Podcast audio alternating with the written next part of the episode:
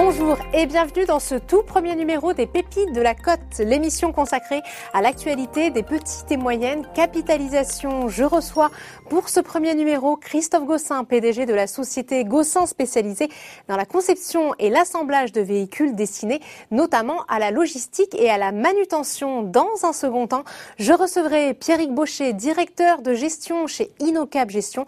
Il sera présent à mes côtés chaque mois en fil rouge pour un décryptage des petits et moyenne capitalisation et de leurs perspectives.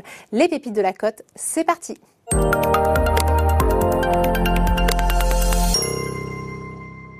Bonjour Christophe Gossin, PDG de la société Gossin. D'abord, merci d'être avec nous pour cette première des pépites de la côte. Gossin, on le rappelle, est une société qui a été fondée en 1880, spécialisée dans la conception et l'assemblage de véhicules destinés à la logistique, au secteur portuaire et au Smart City. Vous commercialisez vos technologies partout dans le monde. Peut-être pouvez-vous nous dire un mot en guise d'introduction sur les activités de Gossin pour mieux comprendre la répartition entre la conception et la réalisation.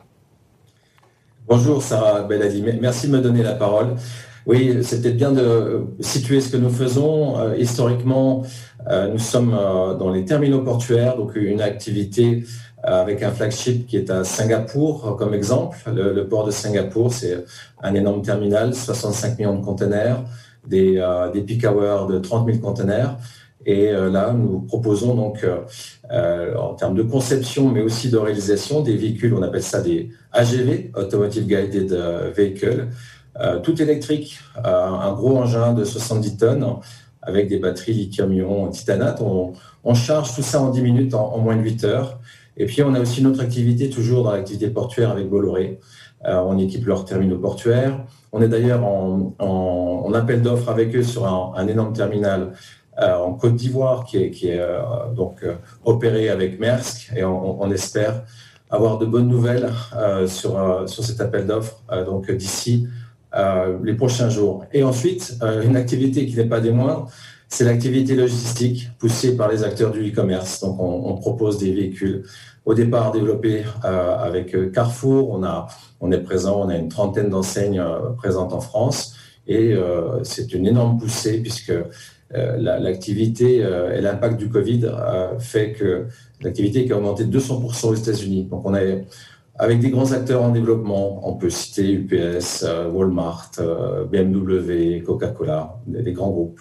D'accord, voilà, voilà qui est plus clair et qui me permet aussi d'enchaîner sur votre actualité. Vous avez publié vos résultats 2020 mi-mars. Ils montrent une forte croissance de l'activité couplée à un redressement de la rentabilité du groupe. Peut-on dire finalement aujourd'hui que l'investissement réalisé par Gossin pour changer de business model porte enfin ses fruits? Alors clairement, euh, et surtout dans cette période encore une fois un peu un peu compliquée, un peu inhabituelle, on augmente notre chiffre d'affaires, euh, on fait x2. On a un EBITDA qui, est l'ordre de, 13%, donc une, bonne rentabilité de, de l'EBITDA. Euh, EBITDA, pardon, si vous pouvez vulgariser. EBITDA? C'est un résultat d'exploitation, ça, mesure vraiment euh, effectivement ce que, ce que l'activité est, en capacité de sa rentabilité même, alors que nous avons à supporter des frais commerciaux ou des frais de... Vous voyez, euh, cette année, on, on lance 12 nouveaux produits et une partie passe en charge. Donc c'est plutôt une belle performance. Et c'est un business model qui se veut résilient. Ça, veut dire quoi? C'est que on, arrive à passer les, justement les crises. On ne dépend pas que d'un seul client. Google a 2500 clients. On, est très internationaux. Euh, et on a de multiples revenus qui nous proviennent aussi des ventes de licences. C'est notre business model à Singapour, pour reprendre cet exemple. On, a un licencié une, belle société, ST Engineering, qui dépend du groupe Temasek. On a un contrat de 20 ans avec eux. Donc ça nous permet d'embaucher des royalties et puis aussi de leur vendre des composants, par exemple les batteries ou la partie euh, logicielle ou les adaptations futures. Et là, sur les 18 mois qui viennent, on veut commercialiser 40 licences. Et euh, on, a de grands espoirs sur les États-Unis. On en parlera certainement tout à l'heure sur euh, des master licences. Mais c'est une source de revenus qui est intéressante et qui vient récompenser nos efforts de développement passés. Très bien, justement, dans votre actualité, j'allais vous citer l'hydrogène, parce que c'est un sujet qui est très, très attendu par, euh, par le marché, par les investisseurs. Vous avez fait plusieurs annonces notables, notamment le lancement d'un tracteur à hydrogène 100% autonome destiné aux acteurs de la logistique et du e-commerce. Dans le même temps, vous lancez dans la course à l'hydrogène dans l'industrie poids lourd avec la commercialisation d'un camion, sujet également suivi avec beaucoup d'attention.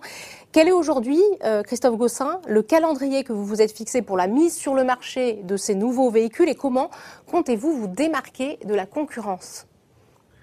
Question très intéressante. Alors, plusieurs points pour vous répondre. Premier point, euh, Gossin a, arrêté complètement les véhicules, diesel il y a maintenant cinq ans. Et nous avons démarré aussi un transfert de technologie avec euh, le CEVA. C'était en 2012 et on était les premiers à avoir fait des véhicules euh, hydrogène euh, de, gros tonnage. Donc on a ce savoir-faire et on, on a l'avantage d'avoir une gamme, euh, une gamme qui est basée sur un, un, principe de modularité, un skateboard. Donc on a évoqué tout à l'heure, euh, par exemple, le, le, la plateforme logistique, c'est un tracteur 38 tonnes. Avec Bolloré, c'est un véhicule 75 tonnes. Et on vient rajouter un troisième véhicule qui va donc aller sur la route pour faire du hub-to-hub. Euh, c'est un véhicule qui sera dans, dans le monde du, du, poids lourd. On fait la différence entre les, les tracteurs et les porteurs. Donc les porteurs, on, comprend que les tracteurs portent et les, poids lourds vont, venir tirer. Donc on a mis au point avec une société de référence qui s'appelle Magna, un grand groupe international. Euh, ils sont 120 euh, personnes, 350 sites installés à travers le monde. Un programme avec eux de 7 ans pour la mise au point d'un skateboard. En gros, c'est euh, la partie roulante euh, qui va venir supporter le poids lourd ou le porteur. Et euh, on a beaucoup travaillé sur, ce, sur ce skateboard, puisque c'est le terme utilisé aujourd'hui. Ce skateboard, vous pourrez le remplir aussi bien en hydrogène qu'en électrique. Et ce châssis est ultra léger. Il fait, il fait déjà moins de 500 kilos.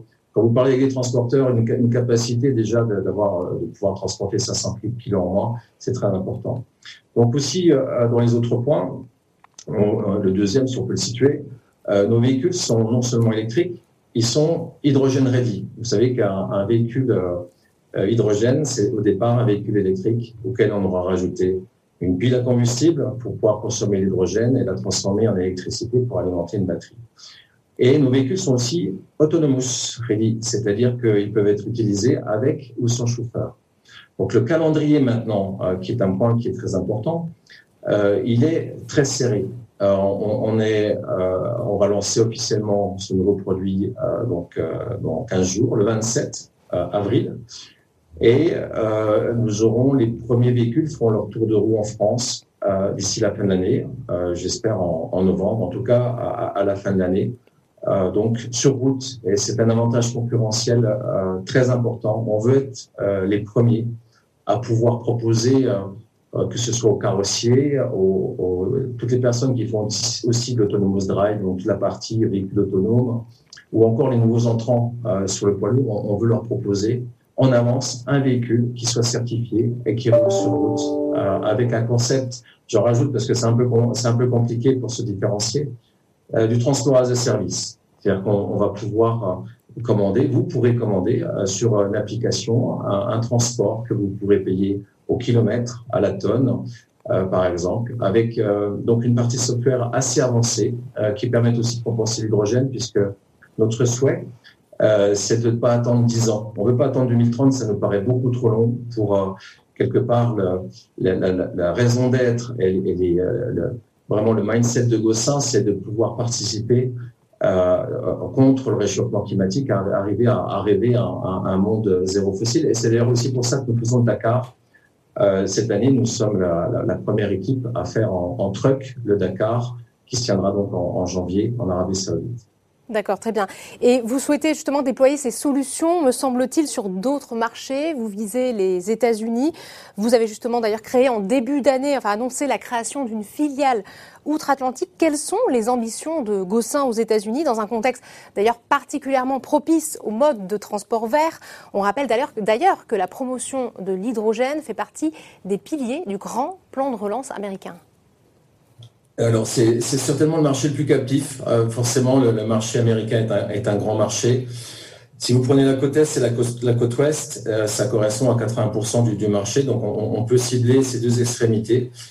Euh, je regardais encore les plans. Euh, Joe Biden a, annoncé un plan à 1900 milliards euh, la semaine dernière. Au total, en moins d'un an, c'est 5, 5500 milliards qui ont été annoncés pour revitaliser le, le, les États-Unis. Et je pense qu'on est dans une bonne période. Vous avez vu aussi qu'il y avait un, million d'emplois créés ce mois-ci aux États-Unis. On, on, attend vraiment vraiment une, poussée très importante sur les énergies vertes. Et pour ça, on a signé des accords. On a créé Gossin of America. On est très partenariat chez Gossin. On sait qu'on n'y arrivera pas tout seul. Plug Power est, un grand acteur qui fait euh, l'électrolyseur, mais aussi la, pile à combustible. Ils ont déjà des parcs installés, euh, pas loin de 40 000 parcs installés autour euh, des chariots élévateurs. Donc c'est un écosystème qui est favorable pour pouvoir brancher nos matériels nos, véhicules avant tout. Euh, donc euh, le véhicule logistique. Euh, derrière Walmart, vous avez comme actionnaire, derrière, pardon, derrière Plug Power qui est notre partenaire, vous avez justement comme actionnaire par exemple Amazon ou Walmart. On a l'ambition aussi, donc sur le camion, faire du hub à hub, un marché très ciblé. C'est la demande aussi des acteurs de e-commerce. Plus de 100% de croissance, vous, l'avez vu avec bah, l'habitude de, passer commande à la maison. Et euh, ces opérateurs sont en train d'apporter des nouveaux services. Ils sont en train de travailler sur un prime. Au lieu de vous livrer en 24 heures, ils vont pouvoir vous livrer en 12 heures, ce qui nécessite un nouveau maillage, des, nouveaux hubs euh, logistiques et commerciaux. Et là, on vise euh, à peu près la, une production de 70 000 véhicules sur les 10 ans à venir, sur toute notre gamme, qui comporte aussi la partie aéroportuaire, mais je ne vais pas rentrer encore sur ce point-là, mais sur, sur ces marchés, qui sont, qui sont en plein boom. On a aussi un agrément euh, donc avec une autre société qui fabrique euh, des, des, batteries, qui est Microvast, euh, et puis Magna, qui est, qui est basé euh, également aux États-Unis. Donc on, attend une grosse poussée, et sur ces sujets-là, notre idée, euh, c'est de pouvoir faire des, des, donc une production locale pour jouer l'écosystème local grâce à des licences.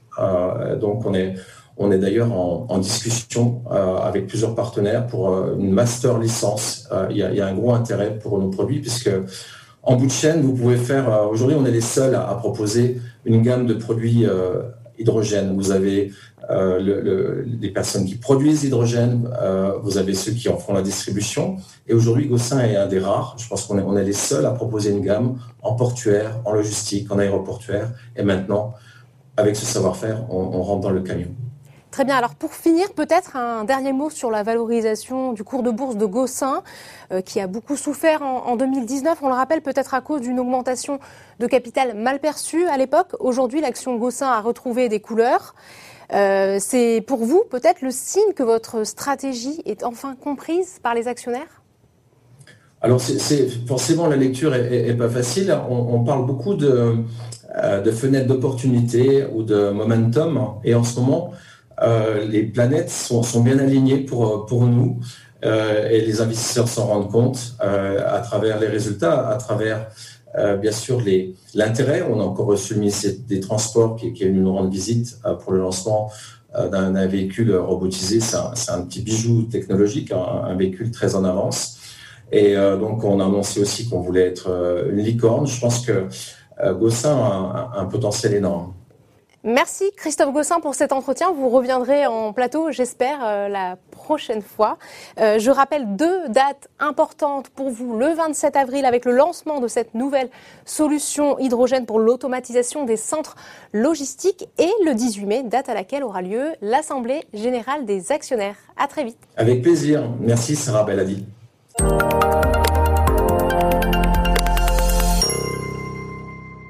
Bonjour et bienvenue Pierrick Baucher, je suis ravie de vous recevoir. Bonjour Sarah. Vous êtes directeur de gestion chez InnoCap Gestion et ensemble nous allons nous plonger dans l'univers d'investissement passionnant mais aussi souvent méconnu des petites et moyennes capitalisations. On va d'abord commencer par une question très simple pour tous ceux qui nous regardent et qui ne savent pas nécessairement ce que sont les petites et moyennes valeurs. Vous qui êtes un acteur historique sur cette classe d'actifs, à partir de quel niveau de capitalisation boursière peut-on parler de petites et moyennes valeurs? Alors la segmentation par taille de capitalisation boursière est souvent sujet a des interprétations différentes selon les zones géographiques. Il y a euh, une approche française, une approche anglo-saxonne. Prenons l'approche française. Les nanocapitalisations sont à partir de 150 millions de capitalisation, enfin les, nano, les nanocaps. Les microcaps jusqu'à 300 millions d'euros. Les small caps qui nous intéressent aujourd'hui, les small caps sont compris souvent entre 300 millions d'euros et 1 milliard d'euros. Et les mid caps sont comprises entre 1 et 10 milliards d'euros. Alors c'est une borne assez large, mais on retrouve la, la connotation PME à travers les small, ETI à travers les mid. Ok. Et alors, vous allez peut-être nous dire maintenant quel est l'intérêt in fine d'investir sur ce type de valeur et quels indicateurs faut-il suivre pour bien les sélectionner? La croissance. Sarah, je dirais, en premier lieu, c'est la croissance. Les small et mid caps sont euh, reconnus pour leur potentiel de croissance dans la durée. Alors ce sont des entreprises qui bénéficient d'un fort dynamisme, d'une réactivité, d'une créativité, d'un sens de l'audace. Ce qui permet d'avoir un concentré de valeur ajoutée du fait d'un périmètre d'activité qui est assez réduit. Et c'est cette concentration de valeur ajoutée qui apporte un potentiel de croissance du chiffre d'affaires et des profits élevés. Et prenons un raisonnement de bon sens, mais qui a tout son intérêt, dans la durée, et je dis bien dans la durée, l'évolution des cours de bourse est majoritairement le reflet de la croissance des profits. Ce qui est vrai sur 20 ans, sur 15 ans, sur 10 ans, même si, il convient de le rappeler, les performances passées ne préjugent en rien des performances futures, c'est bien ce potentiel de croissance des profits qui nous intéresse dans cette catégorie des petites et moyennes valeurs. Mais il y a également un autre élément qui nous intéresse, c'est c'est un vivier idéal de cibles potentielles d'OPA.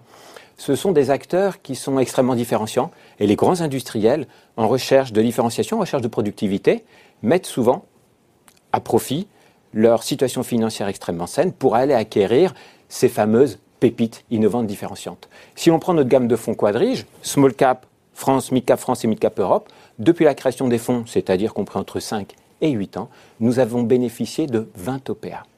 17 en France, 3 en Europe, et sur les 17, c'est assez intéressant, 7 sont partis sous pavillons internationaux. Mhm.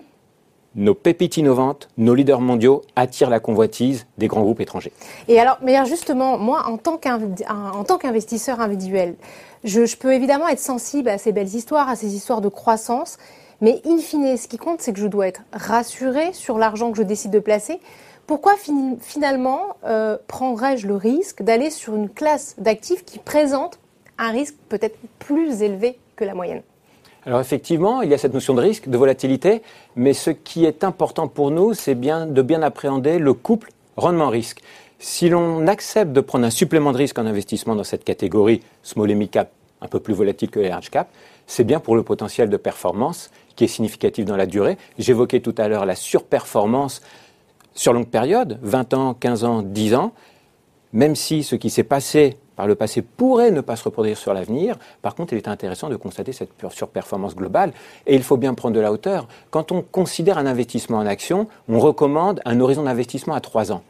À partir du moment où l'on souhaite investir dans les petites et moyennes valeurs, nous préconisons d'élargir, d'allonger cette durée et d'avoir un horizon d'investissement de 5 à 7 ans.